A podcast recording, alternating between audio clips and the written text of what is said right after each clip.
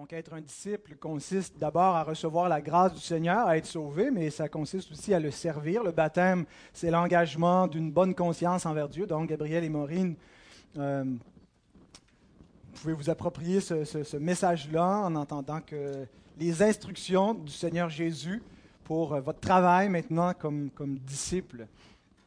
Donc, euh, je continue la série sur Matthieu. on vient de commencer le chapitre 10. Dans le dernier message, on a vu euh, l'appel des, douze apôtres. Euh, donc le chapitre 10 de Matthieu, c'est le deuxième des cinq grands discours qu'on retrouve dans l'évangile de Matthieu. Et euh, je le divise de la manière suivante. Les versets 1 à 4, on a l'appel des missionnaires. Versets 5 à 15, on a les instructions générales pour la mission. Et versets 16 à 42, on a les persécutions dans la mission. Donc, les versets 5 à 15, je prévois deux messages aujourd'hui, puis euh, Dieu voulant la semaine prochaine. Et la, portion qui concerne les persécutions, à partir du verset 16 jusqu'à la fin du chapitre 10, euh, autour de cinq messages là, dans, mon, dans mon planning sur euh, la question des persécutions. Alors, je vous invite à vous lever immédiatement pour la lecture de la sainte parole de notre Dieu. Matthieu, 5, les versets, Matthieu pardon, 10, les versets 5 à 10. Tels sont les douze que Jésus envoya après leur avoir donné les instructions suivantes. N'allez pas vers les païens et n'entrez pas dans les villes des Samaritains. Allez plutôt vers les brebis perdues de la maison d'Israël. Allez, prêchez et dites, le royaume des cieux est proche. Guérissez les malades, ressuscitez les morts, purifiez les lépreux, chassez les démons vous avez reçu gratuitement, donnez gratuitement. Ne prenez ni or, ni argent, ni monnaie dans vos ceintures, ni sac pour le voyage, ni deux tuniques, ni souliers, ni bâtons, car l'ouvrier mérite sa nourriture. Prions notre Seigneur. Notre Père, merci de ce qu'on peut être réunis en ces lieux ce matin. Merci pour euh, ta parole qui s'est transmise de génération en génération.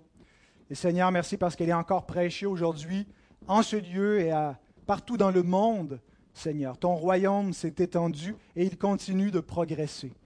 Merci parce qu'on en fait partie, on est les citoyens de ce royaume céleste et nous voulons non seulement l'habiter, mais t'y servir, Seigneur.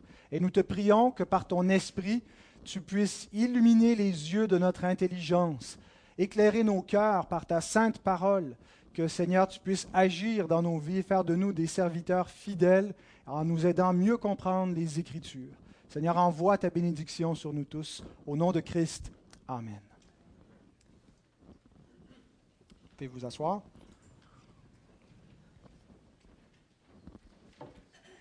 Donc, j'ai intitulé mon message Les instructions de Jésus pour la moisson. Et euh, dans ce texte, euh, voici quatre instructions. Je les regroupe donc en, quatre. D'abord, on a une instruction concernant le champ de la mission. Deuxièmement, le message de la mission. Troisièmement, les actes de la mission. Quatrièmement, l'argent de la mission. C'est une thématique mission. Euh, donc, le champ, le message, les actes et l'argent de la mission. Donc, le champ de la mission, versets 5 et 6, d'abord, Jésus le définit négativement en disant ce qu'il ne sera pas. N'allez pas vers les païens et n'entrez pas dans les villes des Samaritains. Et dans la même phrase, ensuite, il le définit positivement. Allez plutôt vers les brebis perdues de la maison d'Israël.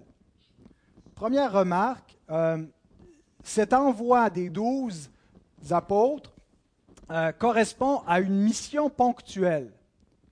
Et euh, on, se sert de, de ce texte-là, de l'ensemble de Matthieu 10, pour comprendre la mission générale et, perpétuelle que les chrétiens ont à faire dans le monde, mais il faut qu'on comprenne d'abord ce premier envoi et ces instructions comme étant données pour une mission ponctuelle et précise qu'avaient à accomplir euh, les disciples. On ne voit pas dans l'évangile de Matthieu les douze partir ou les soixante-dix disciples euh, partir euh, exécuter cette mission. On a seulement les instructions. Donc on suppose qu'ils l'ont fait, mais Matthieu ne nous le rapporte pas. Par contre, euh, on voit dans les évangiles parallèles qu'ils partent en mission.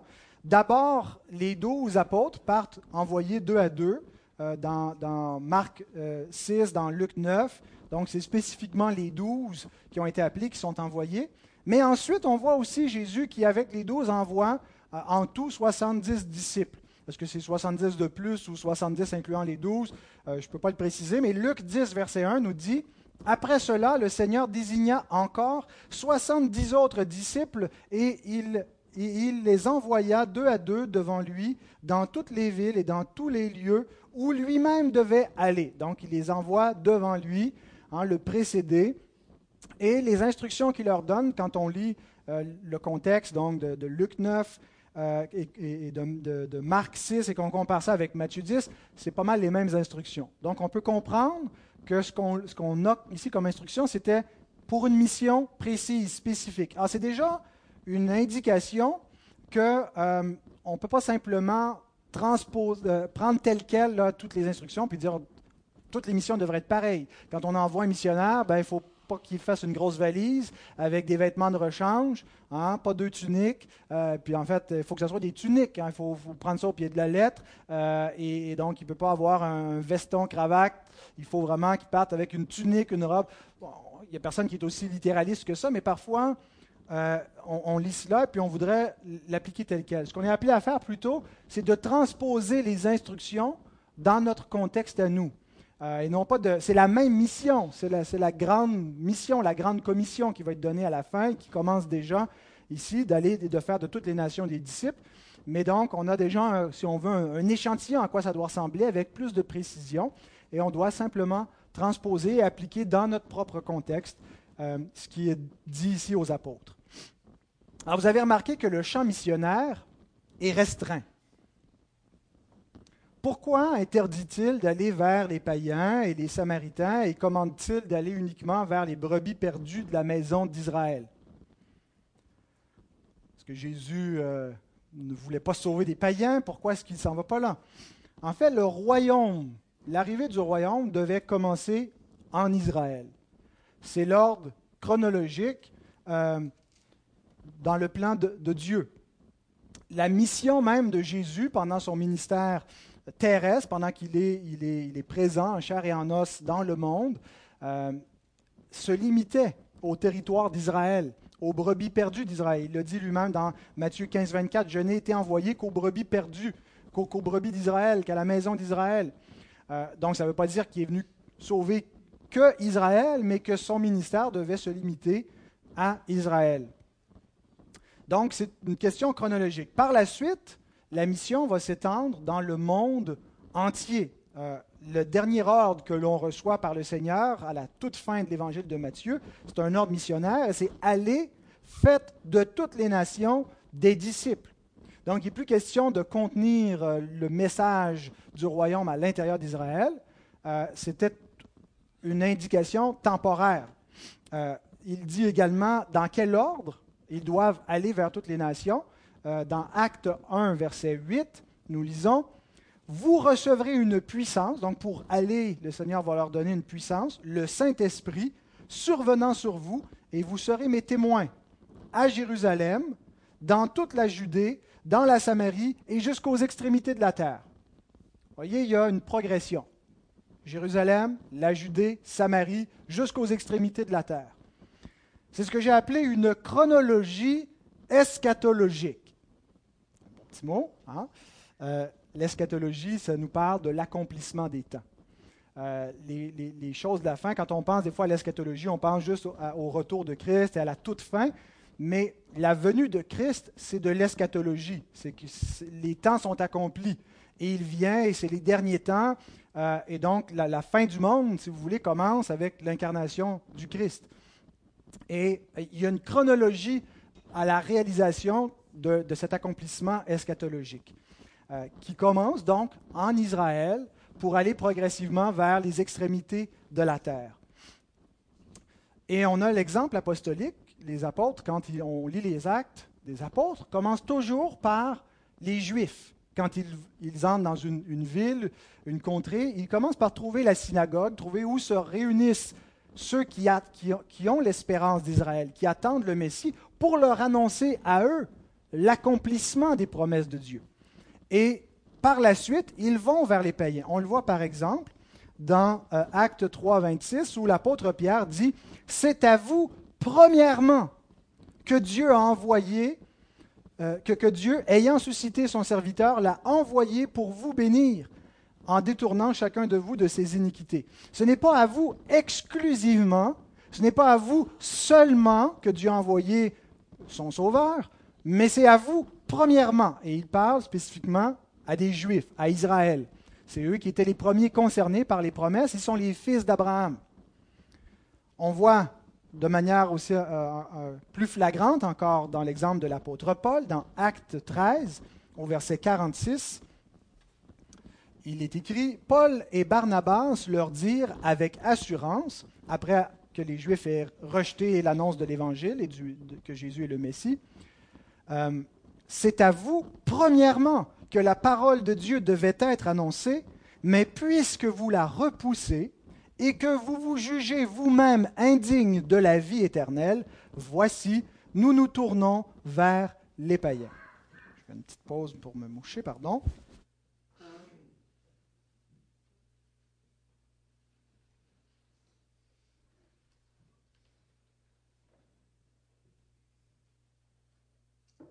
Donc, l'Évangile, il est premièrement pour le juif, ensuite pour le grec.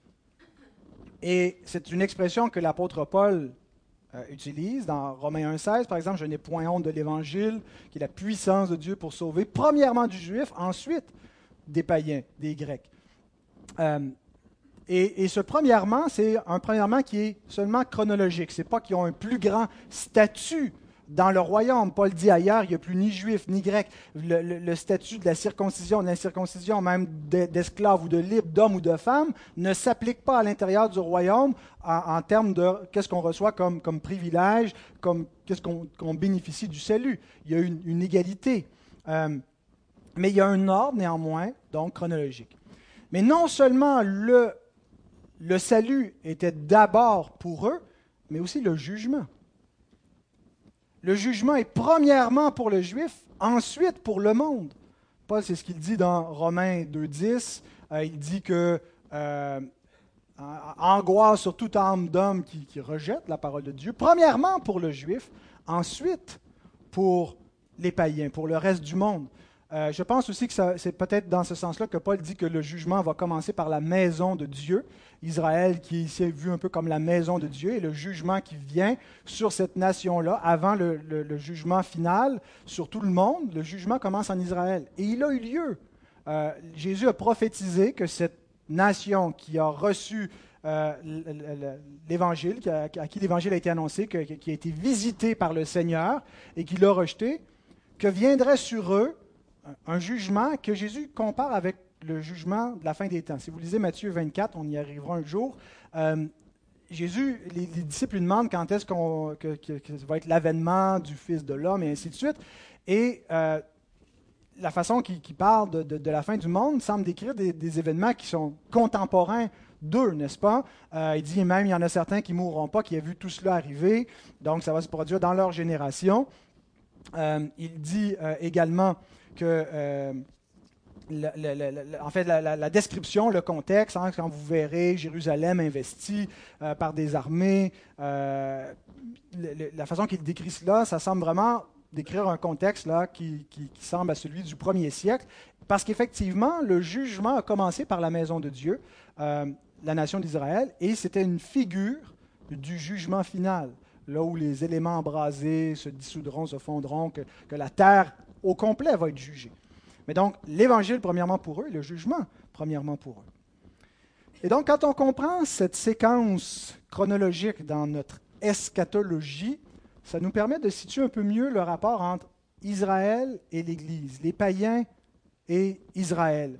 Certains accusent les, réformés, ceux qui sont tenants de, la théologie que, je crois et que j'enseigne, de, de pratiquer la théologie du remplacement. Vous avez peut-être déjà entendu ce mot-là.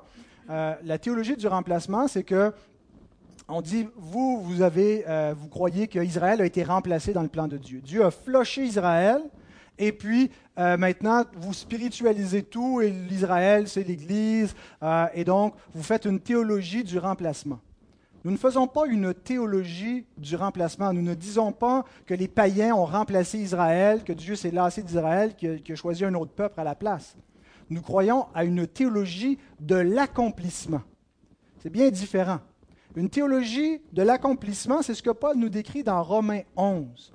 Les promesses ont été faites au Père et à leur postérité. Ce sont les Juifs qui étaient les héritiers de la nouvelle alliance. La nouvelle alliance s'est accomplie, c'est pour eux. C'était les premiers récipiendaires, c'était les premiers concernés comme descendants d'Abraham. Et donc, il n'y a pas eu un remplacement d'une ethnie. Dieu s'est débarrassé des, Juifs pour se tourner vers les païens. Il y a eu un accomplissement en faveur de tout ce que Dieu a annoncé dans ses promesses, qui s'est annoncé premièrement pour Israël. Mais il y en a une grosse partie qui sont tombés dans l'endurcissement, qui ne sont pas entrés dans le royaume, qui ont refusé d'entrer. Et, Jean-Baptiste leur dit, pensez pas que votre statut de fils d'Abraham va vous donner une entrée dans le royaume des cieux. Si vous ne vous repentez pas, même si vous êtes les enfants d'Abraham, vous n'entrerez pas. Dieu peut susciter une postérité à Abraham de ces pierres, de, choses stériles. Et, c'est une figure. Dieu va prendre les païens qui, hein, on l'a lu tantôt dans Ésaïe, euh, Dieu se fait trouver par des gens qui ne le cherchent pas. Hein, il, a répondu, il a exaucé des gens qui ne lui demandaient rien. Donc il a suscité des enfants Abraham qui n'étaient pas sa postérité naturelle. Et ce n'est pas qu'il l'a remplacé, c'est qu'une partie d'Israël est tombée dans l'endurcissement, mais Dieu a accompli ses promesses. Et si eux n'en ont pas voulu, eh bien, tant pis pour eux. Et d'autres sont entrés à leur place. Mais Paul nous dit aussi que ce ne sont pas tout Israël, ce n'est pas tout le peuple juif qui est tombé dans l'endurcissement. Il prend son propre exemple. Il dit Moi-même, je suis euh, juif de la tribu de, Benjamin, euh, et dans le temps présent, il y a encore un reste, comme au temps d'Élie. Euh, ce n'est pas tout le monde qui avait fléchi le genou devant Baal. Il y a encore en Israël un petit reste élu selon la grâce de Dieu qui a obtenu l'effet de l'accomplissement des promesses de Dieu. et il dit dans Romains 11, versets 11 à 17, si quelques-unes des branches ont été retranchées, donc Israël, c'est comme l'arbre, il y a des branches qui sont secs parce que la sève ne s'est pas rendue à elles, elles ne reçoivent pas l'Évangile, elles ont été retranchées. Et si toi, qui étais un olivier sauvage, tu as été greffé à leur place, donc Dieu coupe les branches de l'olivier euh, franc et il prend des branches de l'olivier sauvage, des païens, et les greffe sur l'arbre d'Israël, et rendu participant de la racine nourricière de l'olivier, ne te glorifie pas aux dépens de ses branches. Si tu te glorifies, sache que ce n'est pas toi qui portes la racine, mais c'est la racine qui te porte. Donc, on n'est pas dans la théologie du remplacement, on est dans la théologie de l'accomplissement. Les promesses de Dieu s'accomplissent, des branches sont endurcies, Dieu les retranche et greffe d'autres branches à leur place. Ce pas qu'il y a un remplacement de l'ethnie d'Israël, il y a un accomplissement de la nouvelle alliance, et tous ceux qui veulent y entrer sont bienvenus. Premièrement, c'était un message qui est annoncé aux Juifs, ensuite au monde entier. Donc, tout ça dans le contexte du champ de mission pour comprendre pourquoi d'abord Jésus commence en Israël, parce que c'était pour eux premièrement. Et maintenant, ça ne veut plus dire qu'à euh, l'époque où on est rendu, que euh, cette interdiction s'applique. En fait, on est à la phase où toutes les nations sont invités à entrer dans ce royaume-là. Mais même pendant le ministère, le temps où Jésus est sur la terre, il y a eu des exceptions à la règle.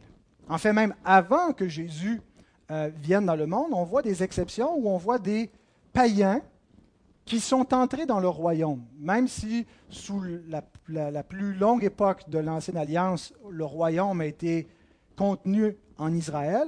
On a par exemple Rahab et Ruth qui nous sont cités dans Matthieu 1 verset 5, euh, les, deux dans le même verset, comme étant dans la généalogie du Christ.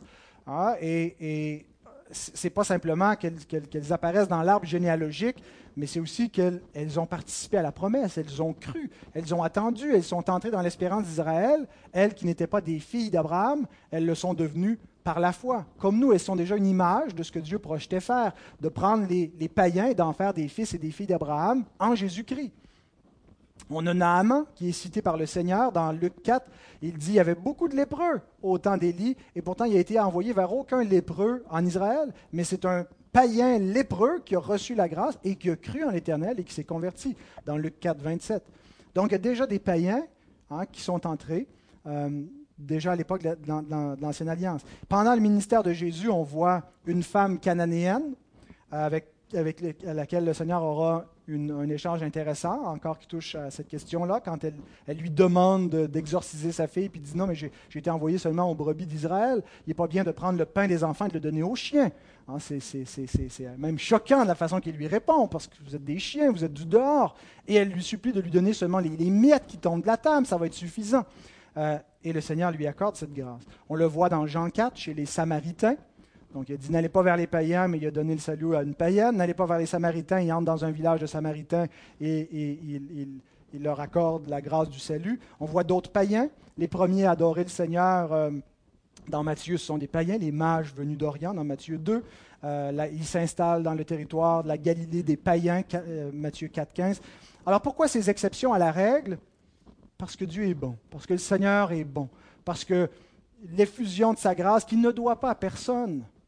Nous, on, se dit, mais Dieu, pourquoi est-ce qu'il est aussi cheap? Pourquoi est-ce qu'il ne sauve pas tous les hommes? Étonnons-nous de ce que Dieu nous a sauvés. Étonnons-nous de ce que nous, qui méritions la colère de Dieu, que nous n'avons pas obtenu ce que Dieu nous devait, mais nous avons reçu ce qu'il ne nous devait pas. Il nous a donné son Fils. Et il l'a donné non seulement aux Juifs, mais aux païens. Et Paul est ébahi devant l'abondance de la grâce de Dieu. Il s'exprime ainsi dans Romains 15, versets 8 à 12. Je dis en effet que Christ a été serviteur des circoncis pour prouver la véracité de Dieu en confirmant les promesses faites au Père. Donc il a commencé par venir servir les Juifs. Accomplissement, théologie de l'accomplissement, pour confirmer les promesses faites au Père. Tandis que les païens glorifient Dieu à cause de sa miséricorde, selon qu'il est écrit, c'est pourquoi je te louerai parmi les nations et je chanterai à la gloire de ton nom. Il est dit encore, Nations, réjouissez-vous avec son peuple. Et encore, louez le Seigneur, vous toutes les nations, célébrez-le, vous tous les peuples. Ésaïe dit aussi, il sortira d'Israël un rejeton qui se lèvera pour régner sur les nations, les nations espéreront en lui. Aujourd'hui, nous sommes des millions dans le monde qui sommes réunis pour adorer Yahweh, le Dieu des Hébreux, parce que nous avons connu son Fils, nous avons reçu, nous avons cru en lui et nous avons été faits enfants de Dieu. Les nations espèrent en lui et il, il règne sur nous. Il règne sur tout le monde. Et il n'y a qu'un petit reste en Israël qui connaît cette espérance-là, qui est répandue partout et qui brille dans le monde. Et ce monde, donc, c'est le champ de mission dorénavant qui a commencé en Israël, mais notre champ de mission à nous, c'est là où Dieu nous a placés. Euh, c'est le monde entier. Il n'y a personne dorénavant qui est exclu. Nous sommes appelés à amener cette mission jusqu'aux extrémités de la terre. Elle a commencé en Israël, ça a été comme une petite semence infime, mais qui est devenue un arbre gigantesque dans lequel tous les oiseaux du ciel viennent prendre refuge. Deuxième instruction, le message de la mission au verset 7 allez, prêchez et dites, le royaume des cieux est proche. Ça ressemble beaucoup à ce qu'on a dans Matthieu 28. Allez, faites de toutes les nations des disciples. Allez, prêcher. L'expression le royaume des cieux est proche, euh, c'est pas seulement qu'il s'en vient. Il est proche, il n'est pas encore arrivé, il arrive, faites-vous-en pas. Euh, et, ça nous laisse un petit peu en suspens, mais on se dit pour nous, est-ce qu'il est arrivé? Il est encore proche ou il, était proche, il est plus proche, il est rendu ou il est toujours proche, il va toujours être proche jusqu'à que Jésus revienne? Euh, l'expression, le verbe, en fait, veut dire euh, s'est approché. Et la, conjugaison du verbe, c'est un temps qui est particulier au grec, c'est le parfait, qui décrit une action qui s'est accompli puis qui est en train de s'accomplir. C'est une action qui a commencé dans le passé, donc on pourrait traduire le verbe au passé. Euh, le royaume de Dieu s'est approché comme quelque chose de vrai, mais que ce n'est pas juste quelque chose qui s'est passé, qui est fini, parce que c'est quelque chose qui continue et qui va continuer. Donc on pourrait traduire aussi au futur, le royaume de Dieu viendra, mais la traduction au présent, en fait, comprend toute cette, réalité-là. Le royaume de Dieu s'est approché, le royaume de Dieu est présent et le royaume de Dieu va venir. Et donc, il n'y a pas un temps qui est mieux pour décrire la réalité du royaume qu'on décrit par le déjà et le pas encore. Il est déjà présent. Il est présent parce que c'est Christ qui amène le royaume, la réalité céleste euh, vient par l'incarnation du roi. Jésus va dire dans, quelques, quelques, chapitres, Matthieu 12, verset 28, Si c'est par l'Esprit de Dieu que je chasse les démons, le royaume de Dieu est donc venu vers vous. Il donne les exorcismes et les, signes euh, messianiques comme des preuves que le royaume n'est pas simplement à venir, mais que le royaume est venu. Et le royaume, il dit, ne vient pas pour frapper les regards, c'est pas comme, comme vous pensez, c'est un royaume qui est d'abord spirituel, avant que vous puissiez voir le royaume de Dieu, parce qu'il dit aussi, mon royaume n'est pas de ce monde, donc il y a un élément à, venir du royaume. Mais il est déjà présent dans le monde, il vient par la présence de Christ, il demeure présent par la présence de Christ dans le monde, dans son Église et par, par son esprit. Euh, et donc le royaume est venu. Et les envoyés, les messagers, sont ambassadeurs de son royaume. Ils sont là pour l'annoncer. Si on compare avec l'Ancien Testament, euh, il y avait dans l'Ancien Testament, le royaume était, si on veut, présent, mais surtout sous la forme de promesses. Il était annoncé comme des réalités qui allaient s'accomplir. Les promesses sont accomplies, mais dans l'Ancien Testament, ce qu'on a, c'est une attente du royaume. Donald Carson écrit D'un bout à l'autre de l'Ancien Testament, on retrouvait l'attente grandissante d'une visite divine qui établirait la justice, détruirait l'opposition et renouvellerait l'univers même. C'est ce que fait le royaume de Dieu. Le, le, monde que Dieu a créé, il l'a créé pour que l'homme le domine au nom de Dieu, hein, que ce soit un paradis. Il a été perdu. Ce monde a été envahi par la puissance des ténèbres, a été livré à la puissance de Satan. Et donc, qu'est-ce que le Seigneur fait? Et, pourquoi notre monde est dans cet état-là? Pourquoi est-ce qu'il y a des, maladies? Pourquoi est-ce qu'il y a des, des divorces? Pourquoi est-ce qu'il y a tant de souffrances? Pourquoi est-ce qu'il y a le péché? Parce que c'est le royaume des ténèbres. Mais le royaume des cieux est venu dans le monde pour renverser le royaume des ténèbres, pour vaincre le diable, pour le chasser de ce monde. Et il a remporté la victoire. Et ça se fait en espérance. Il y a une espèce de, progression. La réalité est déjà là. il y a des captifs qui sont affranchis de Satan, mais en même temps, nous ne voyons pas que toutes choses sont soumises au Fils. Mais nous l'attendons. Et ce royaume progresse. Et il conquiert donc, et il va revenir en puissance, et nous verrons. En attendant, nous le voyons par la foi. Alors, ils sont envoyés pour prêcher le même message qui a commencé à être prêché par Jean. Jean-Baptiste, qui est l'ambassadeur qui précède le royaume. Il est comme juste avant que le roi vienne. C'est son porte-parole, son héros, qui crie devant lui la voix dans le désert et qui appelle les hommes à se repentir. Christ dit, a continué avec le même message euh, que Jean lui annonce, que, euh, euh, que Jean prêchait avant lui. Repentez-vous, car le royaume des cieux est proche. Il est arrivé, c'est maintenant. Si vous voulez entrer, repentez-vous de vos péchés, convertissez-vous et croyez en celui qui vient. Et donc, les disciples sont envoyés avec la même proclamation, le même message. Euh, on n'a pas repentez-vous, mais c'est sous-entendu. Quand il dit euh, allez, dites le royaume des cieux, des, cieux est proche, euh, on comprend donc, même si ce n'est pas répété, que c'est la même prédication que Jean, repentez-vous, et que Jésus, repentez-vous, car le royaume des cieux est arrivé. Donc, pour entrer dans le royaume de Dieu, pour voir le royaume, Jésus nous dit il faut naître d'eau et d'esprit. En naître d'eau et d'esprit, c'est-à-dire être régénéré, mais naître d'eau, c'est vraiment être lavé. Ça fait appel à la repentance être purifié. Hein, ce, que, ce qu'est le baptême. On va vous laver dans quelques minutes, là, vous deux. Si quelqu'un ne se repent pas, si quelqu'un ne se convertit pas, si quelqu'un ne voit pas son état lamentable comme pécheur, et si quelqu'un ne se tourne pas vers le Christ, il ne peut pas entrer dans le royaume. Il ne peut pas voir le royaume. Il faut une conversion. Et la conversion vient lorsqu'il y a des ambassadeurs du royaume qui sont envoyés et qui appellent les hommes à la repentance et l'Esprit de Dieu les convainc de, justice, de jugement, de péché. Les gens se convertissent et entrent dans le royaume. La prédication de l'Église, donc, c'est le moyen par lequel Dieu va conquérir le monde. Dieu choisit de sauver les hommes par la prédication de l'Évangile. Et c'est le moyen donc que nous utilisons. Nous n'avons pas d'autre message que celui-là, le message de la bonne nouvelle que nous proclamons, que nous enseignons, que nous expliquons.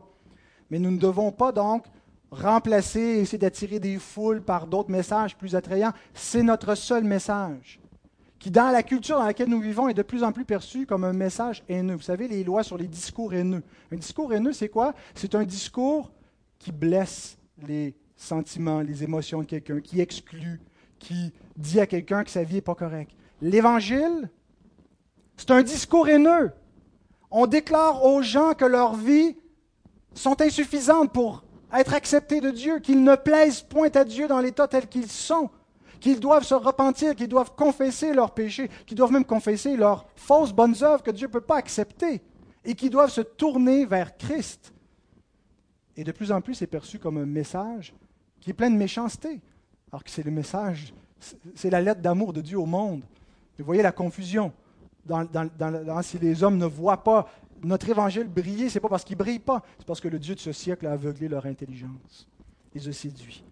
Et nous devons ne pas perdre courage et continuer à prêcher ce message, prêcher l'évangile, annoncer aux gens et pas essayer de les gagner par des moyens détournés, mais avec cet évangile qui est une odeur de mort pour ceux qui périssent, mais une odeur de vie pour ceux qui sont appelés.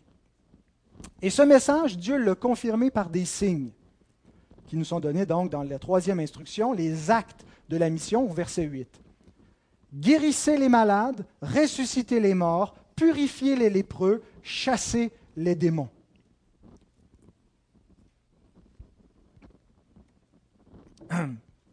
Nous avons dit que le Messie, Jésus, a une autorité du ciel. même en tant qu'homme, il est euh, envoyé donc comme Messie de Dieu et il a l'autorité divine pour reconquérir le monde qui était perdu par l'homme et régner en tant qu'homme sur le monde de Dieu. Et son autorité messianique, il l'a révélée d'abord en parole dans le Sermon sur la montagne, les, versets, chapitres 5 à 7, et ensuite en action par une série de miracles, les chapitres 8 à 9. Et maintenant, remarquez comment les, apôtres sont envoyés avec l'autorité du Seigneur. Il leur donne son autorité euh, en parole et en action. Verset 7 en parole, ce qu'ils prêchent. Verset 8 en action, ce qu'ils vont faire. Et on a exactement les mêmes miracles que Jésus a fait qui sont répétés, avec l'exception peut-être d'apaiser les tempêtes, qui montrait que Jésus est une petite coche plus haute euh, euh, dans, la hiérarchie de, la puissance miraculeuse. Il parle même au vent et à la mer pour montrer qu'il n'est pas un simple homme. Hein. Qu'est-il? Hein? C'est la, la, distinction quiditative. Il n'est pas juste un homme, il est Dieu. Mais donc, Jésus a fait des guérisons, guérissez les malades. Jésus a ressuscité euh, un, mort, ressuscité les morts. Jésus a purifié un lépreux, purifié les lépreux. Jésus a chassé des démons, chassé les démons. Alors, ils ont donc l'autorité du Seigneur. Et ce qu'on comprend, c'est que les apôtres continuent l'œuvre messianique. Le Christ, ah, il, y a, une bonne stratégie. Il, va finalement se, profiler, se, se continuer dans douze hommes qui vont euh, porter sa puissance et qui l'envoient comme ça. Ils sont la continuité de, pour faire la continuité de, de, la mission de Christ et de son autorité messianique. Et je pense que c'est comme ça qu'il faut comprendre ce que Jésus déclare dans Jean 14, verset 12. En vérité, en vérité, je vous le dis, celui qui croit en moi fera aussi les œuvres que je fais, et il en fera de plus grandes, parce que je m'en vais au Père on est un peu perplexe parfois quand on dit qu'il va en faire des plus grandes. Euh, qu'est-ce qu'on peut faire de plus que ce qu'il a fait? Est-ce qu'on connaît des gens qui font des plus grands miracles? Est-ce que vous avez déjà entendu d'une autre personne qui commandait à, la tempête? Même Paul, dans la tempête, n'a pas commandé à, la tempête, n'est-ce pas? Euh, mais je pense que c'est davantage l'idée que Jésus commence sa mission restreinte en Israël, aux brebis perdues d'Israël. Et il dit ceux qui croient en moi, et, le contexte ici, c'est les instructions clairement données aux apôtres qui vont recevoir le Saint-Esprit pour être conduits dans toute la vérité, pour fonder l'Église sur la terre. Et donc, c'est d'abord euh, la puissance qui est donnée aux apôtres et non pas à l'ensemble des disciples. Mais eux sont envoyés dans tout le monde. Et donc, l'œuvre de Christ va prendre une plus grande expansion. Ils vont faire une plus grande œuvre que lui. En fait, si on parle au niveau euh, de l'impact. Jésus, sa mission s'est limitée à Israël. Il a, eu, il a été populaire en Israël, mais il est mort là. Et c'est eux qui sont appelés à aller partout le monde et avec la puissance du Seigneur et conquérir le monde. Et le livre des Actes nous montre exactement cela. L'évangile qui part de Jérusalem et qui va se rendre jusqu'à l'empereur romain, jusqu'à Rome, pour nous montrer finalement que Christ a conquis, hein, que la capitale du monde, Rome, l'Empire, a été conquis C'est une image, mais ça continue la conquête. Hein, mais que la puissance des ténèbres, la puissance des hommes qui déchus, euh, ont été renversés par la puissance du Christ glorifié. Et donc, il continue au travers d'eux. Il dit, vous allez faire de plus grandes œuvres. Mon œuvre va se continuer parce que je m'en vais au Père et je vais finalement vous baquer du ciel. Je vais vous soutenir avec toute la puissance céleste. Et c'est comme ça que l'apôtre Paul interprète son ministère. Non pas comme simplement j'ai la puissance de Christ, en moi je fais ce que je veux, mais comme Christ au travers de lui. Remarquez dans Romains 15, 18 à 19. Car je n'oserais pas mentionner aucune chose que Christ n'ait pas faite par moi pour amener les païens à l'obéissance. C'est Christ qui le fait par lui. C'est l'œuvre de Christ en lui. Par la parole et par les actes. L'autorité du Seigneur en parole et en action, par la prédication et par la puissance des miracles qui confirment la parole, par la puissance des miracles et des prodiges, par la puissance de l'Esprit de Dieu, ainsi depuis Jérusalem et les pays voisins jusqu'en Illyrie, j'ai abondamment répandu l'évangile de Christ. Donc les actes de la mission qui sont une continuité de la mission de Christ. Maintenant, ma conception personnelle, c'est que cette puissance-là, spécifique, était pour confirmer la parole apostolique. Ce qui sauve, ce n'est pas les miracles, c'est l'Évangile. On peut être l'objet d'un miracle, être, guéri d'un miracle et, ne pas croire. Euh, l'apôtre Judas a fait des miracles et pourtant il est un apostat. Euh, ceux qui auront cru, euh, ce seront ceux qui seront sauvés. les miracles sont là pour confirmer. C'est ce que nous dit Hébreu, 4, Hébreu 2, verset 4, que Dieu a témoigné avec les témoins par des signes, des prodiges, par divers miracles, pour confirmer la parole. Et donc, vous feriez bien de prêter attention à ce message que nous avons entendu. Le but, donc, ce qui doit être retenu, c'est le message. Et à la fin, Jésus ne dit pas aller faire des miracles, mais aller prêcher. Donc, l'emphase est sur le message. Mais ça ne veut pas dire que même si nous n'avons pas euh, une autorité apostolique pour confirmer par des signes que nous ferions le message que nous prêchons, ça ne veut pas dire que nous n'avons aucune action autre à faire que de prêcher. Parce que même si tous les disciples n'ont pas l'autorité apostolique, tous les disciples sont le corps de Christ. L'Église, elle est le corps de Christ sur la terre, et ce que ça veut dire, entre autres, c'est que Christ continue d'être présent dans le monde au travers de l'Église pour faire du bien dans le monde.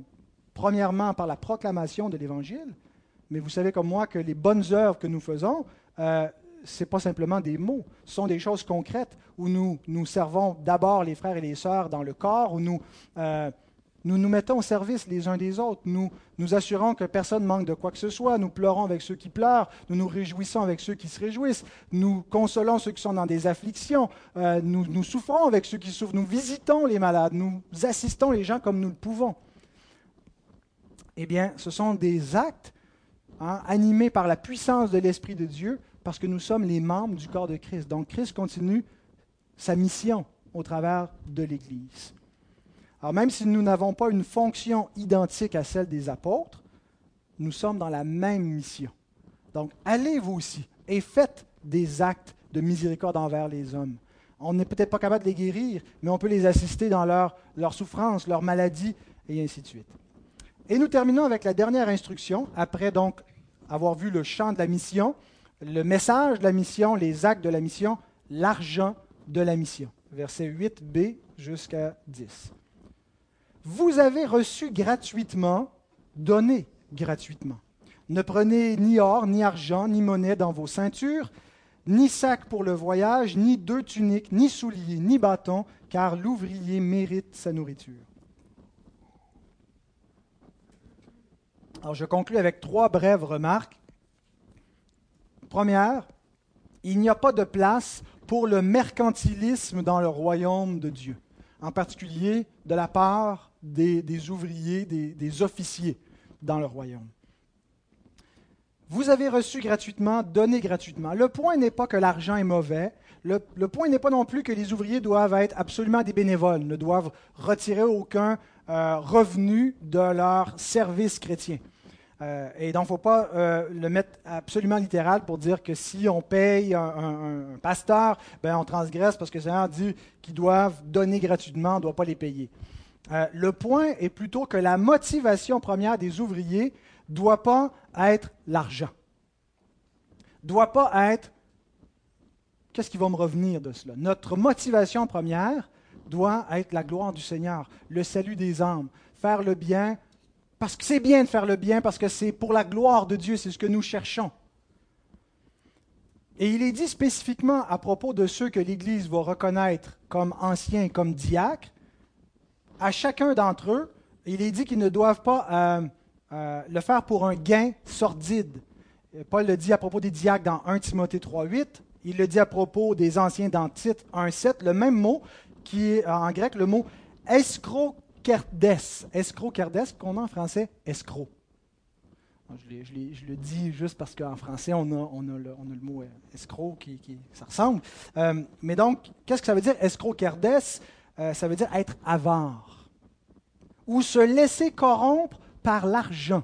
Quelqu'un qui peut être intègre, mais ses motifs peuvent devenir impurs ou peuvent être corrompus par l'intérêt pour l'argent un gain déshonnête. Donc, c'est ce que veut dire le mot. Il dit que les anciens, les diacres, donc, doivent, doivent rien avoir qui ressemble à, cela dans leur conduite.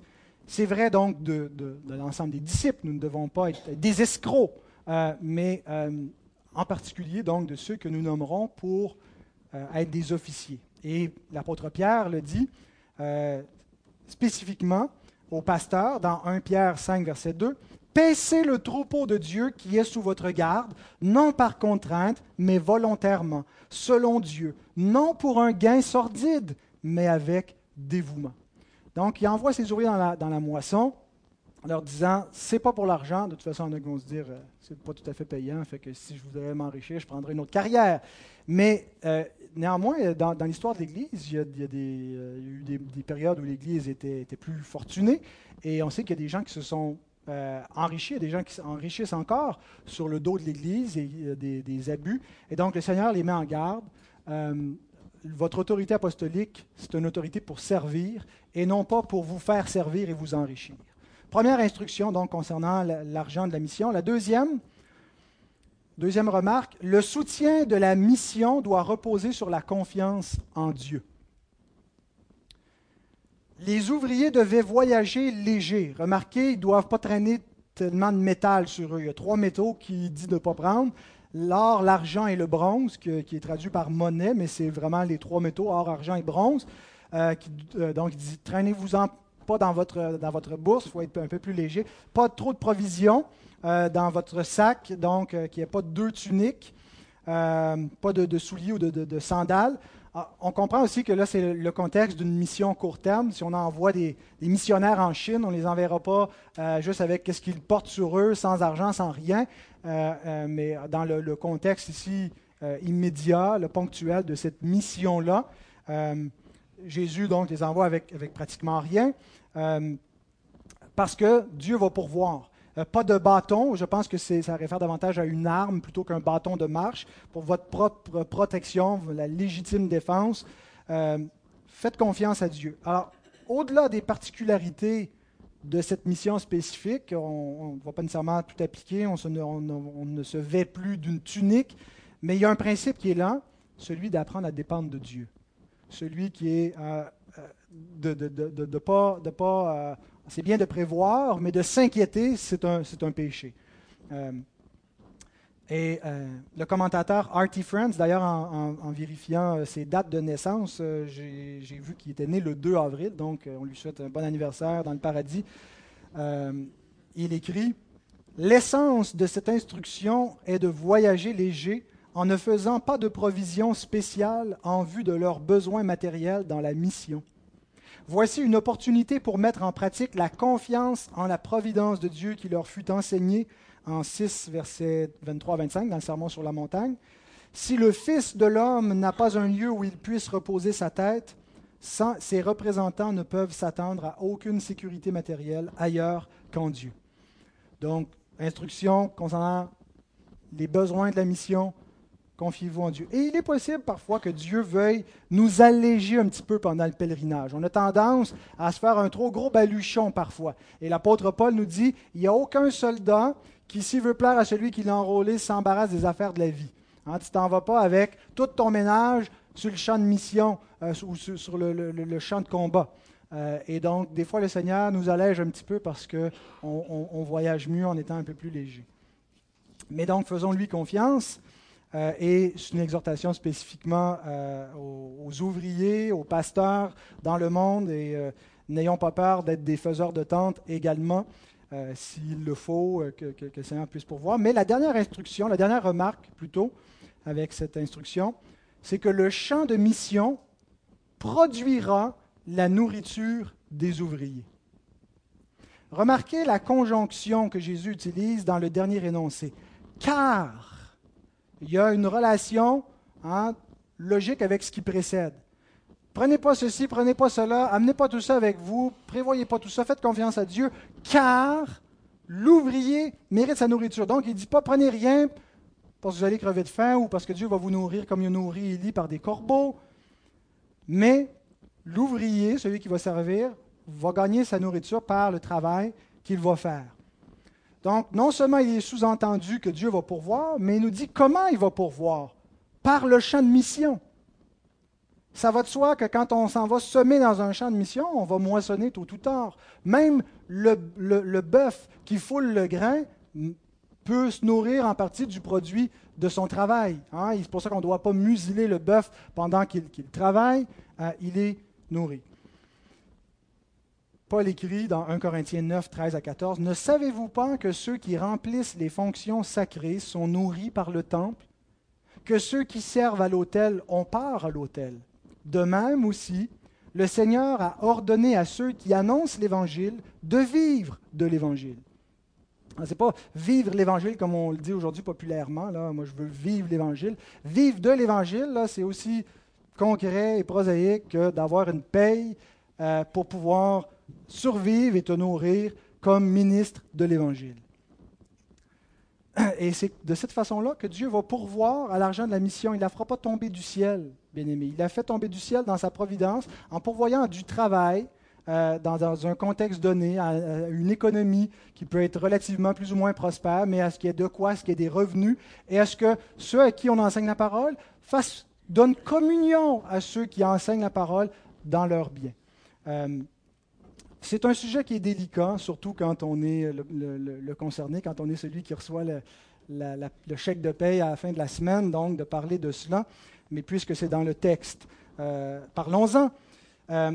Bien aimé, il y a effectivement des abus de la part de ceux qui se présentent comme, comme euh, ministres de, l'Évangile, jusqu'à les abus les plus extrêmes, là, ceux vraiment qui sont des, charlatans et qui s'enrichissent, qui ont des aéroports privés, des jets privés dans, dans leur cours. Il y en a euh, aux États-Unis, certains euh, comme ça. mais même, on n'est pas besoin d'aller à un extrême aussi loin que ça. Il y a des gens finalement qui travaillent très peu et qui euh, reçoivent de, gros salaires, alors que le Seigneur euh, nous dit de ne pas le faire euh, avec ses motivations premières. Mais donc, tout en reconnaissant qu'il y a effectivement des abus, qu'on est frileux avec ça quand on, parle d'argent dans l'Église et qu'on on se fait inciter, prêcher du haut de la chair, donner, et c'est important de, sacrifier, de soutenir l'œuvre de Dieu. Il y a un abus aussi à l'autre extrême. L'abus de ne pas soutenir la mission. L'abus d'habiter des demeures lambrissées, de chercher à, enrichir, faire notre petit royaume et à négliger le royaume de Dieu. Et c'est un abus qui est, aussi fréquent, euh, sinon plus, que l'autre. Et, c'est là où chacun de nous avons une responsabilité de donner sacrificiellement pour soutenir l'œuvre de Dieu. C'est comme ça que Dieu pourvoit. Il pourvoit avec ce qu'il met dans nos poches. Je me souviens une fois, euh, il y avait un besoin financier euh, et, euh, le, pasteur m'en avait fait part. et je dis, ben, on va prier pour ça, que le Seigneur puisse pourvoir. et bien entendu, il n'était pas question qu'il puisse pourvoir parce qu'il avait déjà mis dans mes poches. Il devait pourvoir par un autre moyen pour que ça soit encore plus flagrant et, providentiel. Mais en priant pour ce frère, le Seigneur a vraiment sensibilisé mon cœur en disant, mais pourquoi tu me demandes, pourquoi tu me tentes en me demandant de pourvoir alors que tu as amplement avec ton superflu de quoi couvrir le besoin qui est, ici présent. Alors, viens pas, me, viens pas me têter dans tes prières si tu n'es pas prêt à prendre ce que je t'ai donné. Alors, euh, voilà. Mais donc, le Seigneur pourvoit et, bien sûr, euh, chacun est appelé à donner dans la mesure de ses besoins. Il y a des gens qui sont, qui, qui, qui sont toujours à, en cours de, moyens. Ils ont très peu à donner. Mais tout le monde a quelque chose à donner. Et ce n'est pas nécessairement juste de l'argent que, l'on peut donner. On est appelé à se donner chacun entièrement. Le, point, en fait, c'est cette mentalité ingrate qui est, qui est néfaste. Cette mentalité de les autres vont s'en occuper ce, manque de reconnaissance, ce manque de gratitude envers le Seigneur, cette mentalité des fois qui habite les, Québécois, euh, les Américains vont pourvoir, on va aller demander, ils ont de l'argent eux autres. Nous avons de l'argent, frères et sœurs. Nous avons des moyens. Nous sommes capables, nous aussi, de soutenir l'œuvre, de soutenir la mission ici, d'envoyer des ouvriers dans la, dans, la, mission, dans la moisson, de participer à cette œuvre-là, de nous donner nous-mêmes, de ne pas donner le minimum, mais de donner le meilleur de notre temps, le meilleur de ce qu'on peut. Nous ne devons pas être cheap. Le Seigneur nous a donné son Fils, nous a donné ce qu'il y avait de mieux. Alors soyons pleins de reconnaissance, de gratitude et oh, soyons généreux envers l'œuvre. Et vous savez qu'il y a une fertilité à l'œuvre indigène. Euh, une œuvre qui est faite à partir des ressources même de la place. Quand le, Parti communiste de Chine a accepté de tolérer le christianisme de, laisser entrer donc en Chine, il y avait trois conditions pour que l'autorité euh, civile, en Chine, l'accepte. Il fallait que le financement ne vienne pas de l'extérieur. Il ne voulait pas de l'argent étranger, il fallait que le financement vienne de la Chine, des Chinois eux-mêmes. Il fallait que les ouvriers soient pas des Américains envoyés, mais soient, donc ceux qui allaient des Chinois, et il fallait que la formation soit faite par des Chinois et ça produit énormément de fruits. Même si c'est une Église qui est persécutée, clandestine à bien des égards, c'est un des grands réveils contemporains, l'œuvre de Dieu qui se fait en Chine. Et vous savez pourquoi? Parce qu'il y a une promesse de Dieu. Que si nous semons ce que nous avons, ce que Dieu nous a donné, si au lieu de le garder, de l'épargner pour nous, puis de juste penser à notre petite vie, que nous l'investissons pour le royaume, nous semons pour l'esprit, nous allons moissonner en abondance. N'ayons pas peur de sacrifier pour l'œuvre de Dieu. Il a toutes les ressources et il nous met à l'épreuve. Il dit, éprouvez-moi, amenez ce que vous avez, même si vous pensez que vous n'avez rien, qu'après ça, si vous vous donnez ce que vous avez, vous allez crever. Je vais répondre, je vais faire déborder vos greniers, je vais vous en donner plus. Mais si nous semons peu, nous moissonnerons peu, à tous les égards. Bien aimé, je ne le dis pas pour moi-même je, suis soutenu par cette Église, je, ne manque de rien, on est dans l'abondance, ma famille et moi, on a, un chalet, on boit du vin et on est heureux. Je le dis parce que je désire voir l'Église de Dieu étant riche. L'Église du Seigneur enrichie par ses membres. Je ne veux pas voir une Église du Seigneur de chrétiens du dimanche matin, puis ça finit là. Et, quand je dis dimanche matin, on comprend, ça peut être la seule réunion qu'on a dans la semaine, le seul temps, mais on est appelé à être chrétien pour vrai, à tous les jours de notre vie, à servir Dieu dans toutes les opportunités qu'on a et à enrichir l'Église du Seigneur comme on le peut avec ce qu'on a, avec confiance, avec joie.